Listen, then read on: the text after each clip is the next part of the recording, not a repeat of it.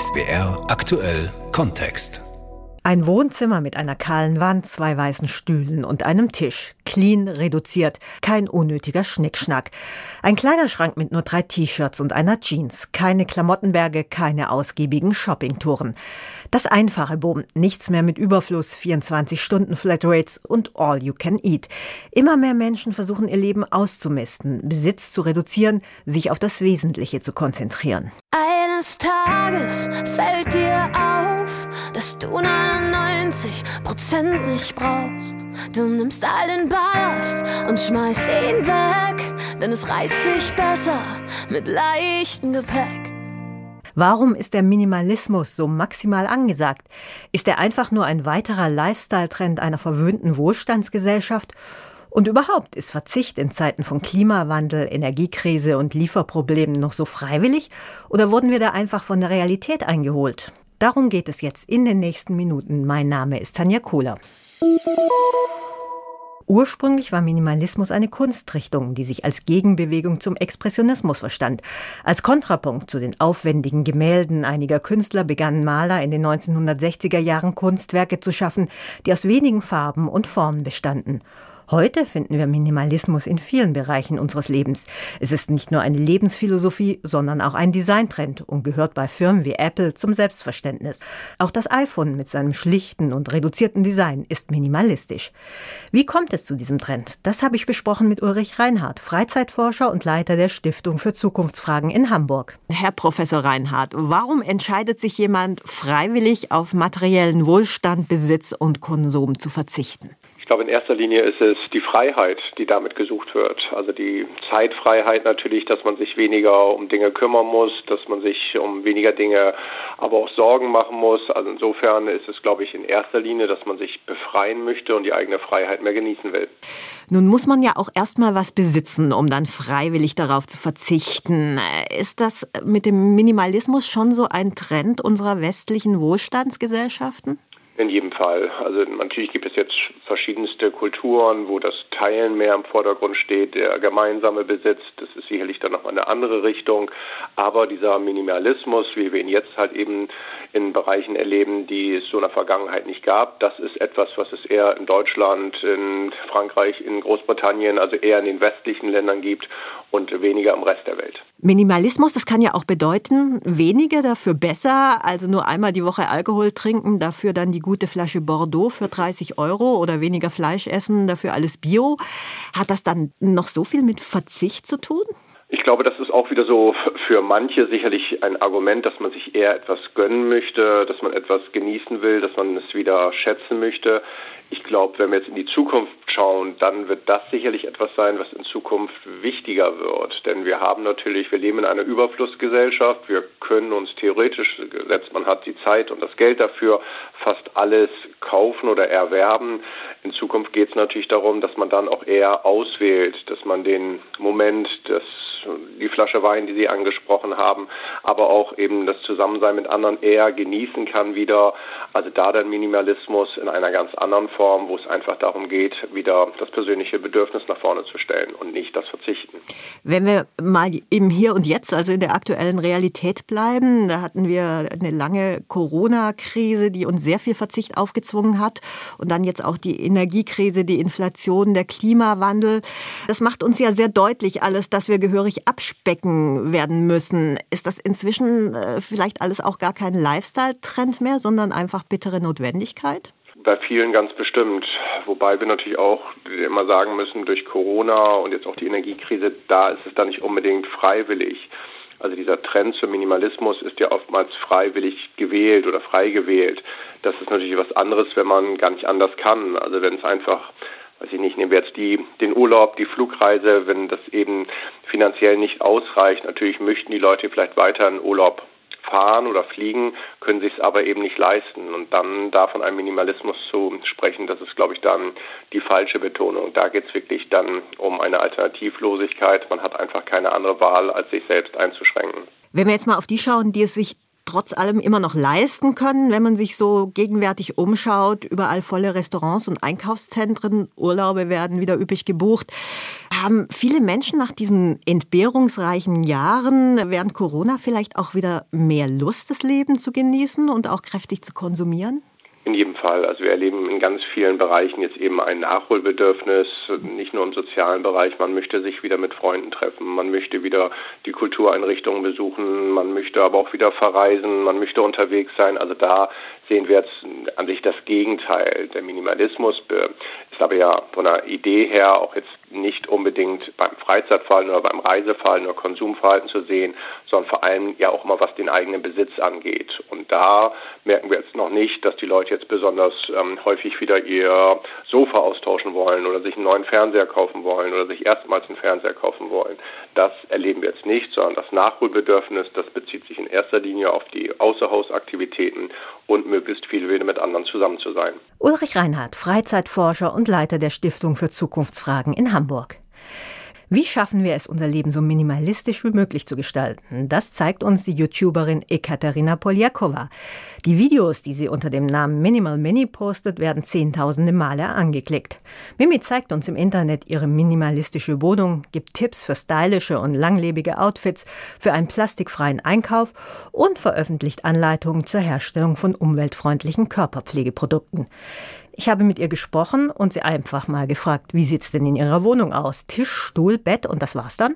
Nein, also eigentlich ist meine Wohnung ganz normal eingerichtet, würde ich sagen. Ich habe alles, was ich brauche, aber eben beschränkt auf das Wesentliche. Also ich habe nichts Überflüssiges, was ich eben nicht benutze oder was mich nicht glücklich macht. Wenn wir jetzt mal in Ihren Kleiderschrank gucken, da gibt es wahrscheinlich auch sehr viel Platz, oder? Ja, meine Garderobe ist sehr reduziert. Ich habe so eine sogenannte Capsule Wardrobe. Das bedeutet, meine Garderobe besteht nur aus Lieblingsteilen, die ich vielseitig kombinieren kann. Und ja, dementsprechend sind das vielleicht 20 Teile. Die meisten Teile in der Garderobe kann ich tatsächlich das ganze Jahr übertragen. Also ich kombiniere dann zum Beispiel die Kleider, die ich im Sommer trage, da schichte ich dann mehr, ziehe noch einen Pulli drüber und eine Strumpfhose dazu. Aber teilweise packe ich die Sachen auch weg, also manche Teile, die ich dann im Winter nicht trage. Und dadurch habe ich zum Beispiel auch noch mehr Abwechslung in der Garderobe, dass es eben auch nicht langweilig wird. Aber trotzdem ist es sehr reduziert. Und wenn Sie jetzt einkaufen gehen, dann kaufen Sie auch nur das, was Sie wirklich brauchen. Also Sie nehmen nicht mal spontan eine Tafel Schokolade mit, weil Sie eine neue Sorte ausprobieren wollen oder eine Schale Erdbeeren, weil die so lecker aussehen. Das kommt schon vor. Also ich kaufe das, worauf ich gerade Lust habe, wo ich äh, Appetit drauf habe. Da höre ich schon ein bisschen auf meinen Körper. Aber ich kaufe tatsächlich ähm, mehrmals in der Woche ein. Also ich mag nicht so gerne so große Wocheneinkäufe, weil ich da dann immer den Druck habe, dass ich ähm, alles rechtzeitig aufbrauchen muss, bevor die Lebensmittel schlecht werden. Das ist mir nämlich sehr wichtig, da Lebensmittelverschwendung zu vermeiden. Und deswegen kaufe ich ähm, lieber mehrmals in der Woche ein, halt kleine Einkäufe. Viele Menschen haben ja alte Fotos, Bücher, Kuscheltiere, die irgendwo im Keller lagern, von denen sie sich aber trotzdem nicht trennen möchten, weil sie daran hängen oder weil sie schöne Erinnerungen damit verbinden. Was raten Sie denn da? Ich selber besitze auch noch so ein paar Dinge, die einfach so einen emotionalen Wert für mich haben, wobei ähm, ja, das auch sehr beschränkt ist. Also ich habe zum Beispiel auch noch meinen alten Teddy oder so ein paar Briefe von meinem Vater. Also das ist natürlich nichts, was einen Nutzen hat, aber halt einen emotionalen Wert für mich. Und solange mich das nicht stört, bewahre ich das auch auf. Aber bei so Kellern oder so Dachböden oder irgendwelche Kammern, die habe ich schon radikal ausgemistet, weil das ist dann doch eher Ballast für mich. Wo fällt Ihnen denn in Ihrem Alltag der Verzicht, die Enthaltsamkeit am schwersten? Aber wenn ich äh, jetzt was sagen müsste, dann wäre das vielleicht der digitale Bereich. Man nimmt schnell das Handy mal in die Hand, wenn einem langweilig ist und dann äh, verbringt man dann doch mehr Zeit auf Social Media, als einem irgendwie lieb wäre. Und ja, dann vergesse ich die Zeit auch mal und vernachlässige vielleicht irgendwie eine Aufgabe, die ich eigentlich erledigen wollte. Also wenn, dann ist es dieser Bereich, wo es mir manchmal ein bisschen schwerfällt, wo ich denken würde, ja, da könnte ich meine Zeit irgendwie anders nutzen. Sie haben gerade gesagt, Sie versuchen, alles Unnötige aus Ihrem Leben zu verbannen. Das bezieht sich ja äh, wahrscheinlich nicht nur auf materielle Dinge. Streichen Sie auch manchmal Dinge aus Ihrem Terminkalender, auf die Sie einfach keine Lust haben? Also irgendwelche nervigen Verabredungen oder einen Kinobesuch, wo Sie der Film vielleicht doch nicht so interessiert? Ja, das mache ich tatsächlich also auch. Also grundsätzlich ist, liegt mir die Zeit mit meinen Freunden natürlich sehr am Herzen. Also das ist das, wofür ich mir eher Zeit nehme. Aber ich schaue dann schon genau hin, worauf habe ich wirklich Lust. Natürlich geht man auch einen Kompromiss ein, äh, den Freunden zuliebe. Aber die besten Freundschaften sind für mich auch, wenn man eben ehrlich sein kann und eben auch mitteilen kann, wenn man äh, auf eine Tätigkeit nicht so viel Lust hat. Die YouTuberin Ekaterina Poljakova, genannt Minimal Mimi, Minimalismus ist ja eigentlich kein neuer Trend. In den Weltreligionen war Askese seit jeher verankert und viele Philosophen haben den Verzicht als Schlüssel zur Freiheit gepriesen. Selbst das Fasten hat da seinen Platz, wie Philosoph Christoph Quarch erklärt. Ich denke, am ehesten wird man auch fündig ausgerechnet bei Friedrich Nietzsche, der nämlich den Standpunkt vertrat, wer sich um das Wohl der Menschheit sorgt, der solle viel eher nach einem Ernährungsplan Ausschau halten als nach kategorischen Imperativen oder moralischen Gesetzen. Nietzsche wäre bestimmt ein großer Freund des Fastens gewesen, weil er glaubte, es tut dem Menschen gut, wenn er leichte Kost zu sich nimmt. Mhm. Ansonsten findet man auch einiges an Material bei den alten Griechen, die sich eben auch viel Gedanken darüber gemacht haben, wie man gut leben sollte. Und da spielt das Thema Verzicht und Mäßigung eine zentrale Rolle. Also Mäßigung ist ein Stichwort, das bei der griechischen Philosophie eigentlich aus der Medizin herrührt. Schon Hippokrates, der berühmte große Arzt der Antike, hat immer gesagt, der Mensch solle darauf achten, dass er das rechte Maß hält. Und das rechte Maß ist in der griechischen Philosophie immer so etwas wie ein Gleichgewicht. Die Griechen haben dafür das schöne Wörtchen Harmonie. Deswegen war es auch für die griechischen Philosophen ein ganz zentrales Thema, dass wir für ein gutes Leben schauen müssen, dass wir das rechte Maß finden, ein harmonisches, ausbalanciertes Leben. Das heißt, wenn man irgendwie zu viel Energie im Kopf verbringt, bringt, dann empfehlen die griechischen Denker auch wieder etwas für das emotionale und physische Wohlergehen zu tun. Die dachten recht ganzheitlich. Und da ist eben Verzicht ein wichtiges Thema, denn wo man etwas zu viel getan hat, muss man auf der anderen Seite ein Gegengewicht schaffen, indem man weniger macht.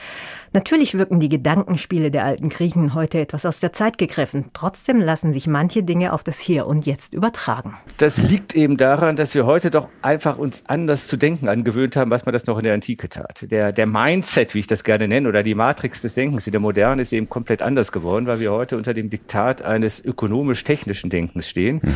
Und aus Perspektive der Ökonomie, vor allen Dingen einer konsumgesteuerten Ökonomie, ist ähm, Maßhalten, ist Verzichten, ist Fasten nun nicht mehr eine Tugend, wie in der Antike oder auch im Christentum, sondern genau das Gegenteil. Es sei ja eine Todsünde, ja, weil die Wirtschaft lebt ja davon, dass wir permanent dauernd konsumieren.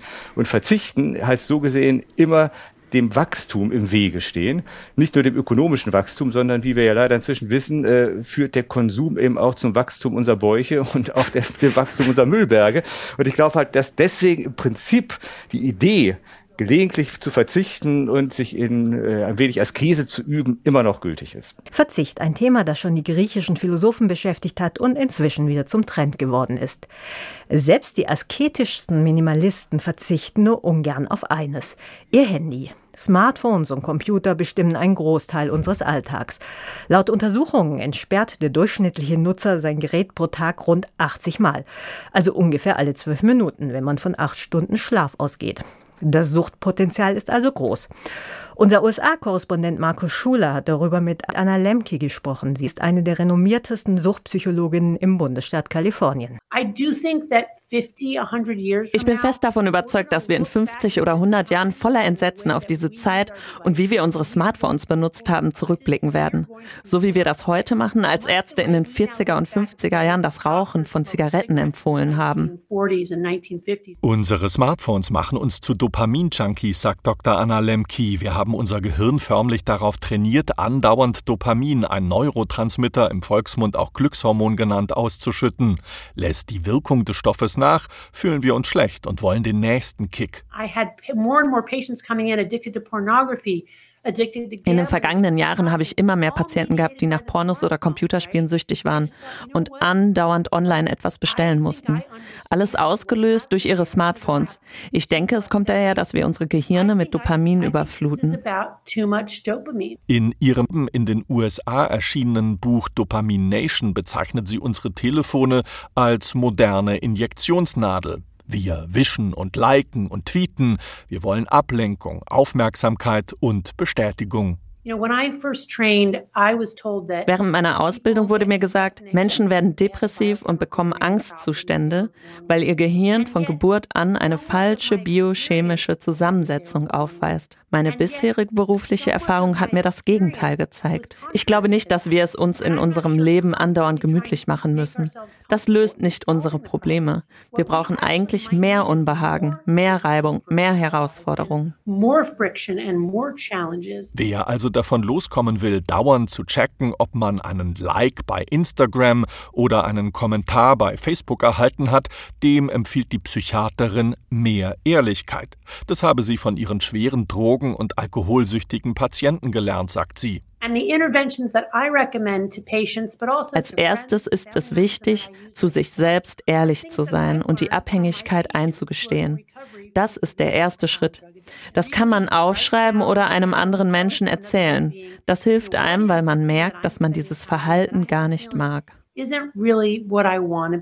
Schwierige Dinge zu tun, sagt sie, ist eine der besten Möglichkeiten, ein lebenswertes Leben zu führen, denn die Freude, die wir danach empfinden, ist dauerhafter. Digitale Entgiftung, das Handy einfach mal ausschalten und sich wieder der analogen Welt widmen. Das ist bei vielen Menschen heute dringend notwendig. Weniger ist mehr gilt auch fürs Wohnen. Die sogenannten Tiny Houses sind in den letzten Jahren richtig hip geworden. Klein, erschwinglich, übersichtlich und vielleicht auch noch total nachhaltig. Aber wie wohnt es sich in so einem Kleinsthaus? Greta Hirsch hat sich das in Waldbronn angeschaut und mit einer Bewohnerin gesprochen. Holz vertäfelt und mit roten Tür- und Fensterrahmen steht das Tiny House von Gudrun Pretorius auf einem begrünten Stellplatz in Waldbronn.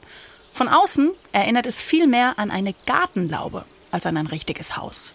Ihre Fünfzimmerwohnung hat sie vor zwei Jahren gegen das Mini-Haus eingetauscht. Die 61-Jährige findet vor allem einen großen Vorteil an dem neuen Zuhause. Dass man wirklich nur das hat, was man braucht im Leben. Das heißt, man reduziert sich eigentlich. Man lebt nicht in Askese wie in der Klosterzelle oder so, das, darum geht es nicht, sondern man guckt, was brauche ich wirklich im Leben, was brauche ich für mein Leben. Zwei bis drei Jahre hat Gudrun an ihrem 19 Quadratmeter großen Zuhause getüftelt. Ihr war vor allem eine überwiegend ökologische Ausstattung wichtig. Ihre Toilette funktioniert beispielsweise ohne Wasser, ihre Dämmung besteht aus Schafwolle. Für alle Nebenkosten zahlt Gudrun monatlich 150 bis 200 Euro. Für ein Tiny House selbst greift man schon etwas tiefer in die Tasche. Ab 30.000 Euro gibt's die Minihäuser. Nach oben hin ist aber alles offen. Und das hängt von vielen Faktoren ab, erklärt mir Gudrun. Das kommt drauf an, was man für Geräte haben will, welche Fenster man haben will, ob man Solartechnik haben will ähm, und so weiter. Das kommt dann drauf an. Gemütlich ist das Tiny House von Gudrun auf jeden Fall. Und es hat eigentlich auch alles, was auch meine Wohnung hat. Eine Küche, eine Sitzecke, ein Schlafzimmer. Nur eben alles in einem Raum. Leben auf engstem Raum in einem Tiny House. Auch das bedeutet Minimalismus. Eines Tages fällt dir auf, dass du 99 Prozent nicht brauchst. Du nimmst all den Ballast und schmeißt ihn weg, denn es reißt sich besser mit leichtem Gepäck. Und das war der SWR aktuell Kontext mit Tanja Kohler.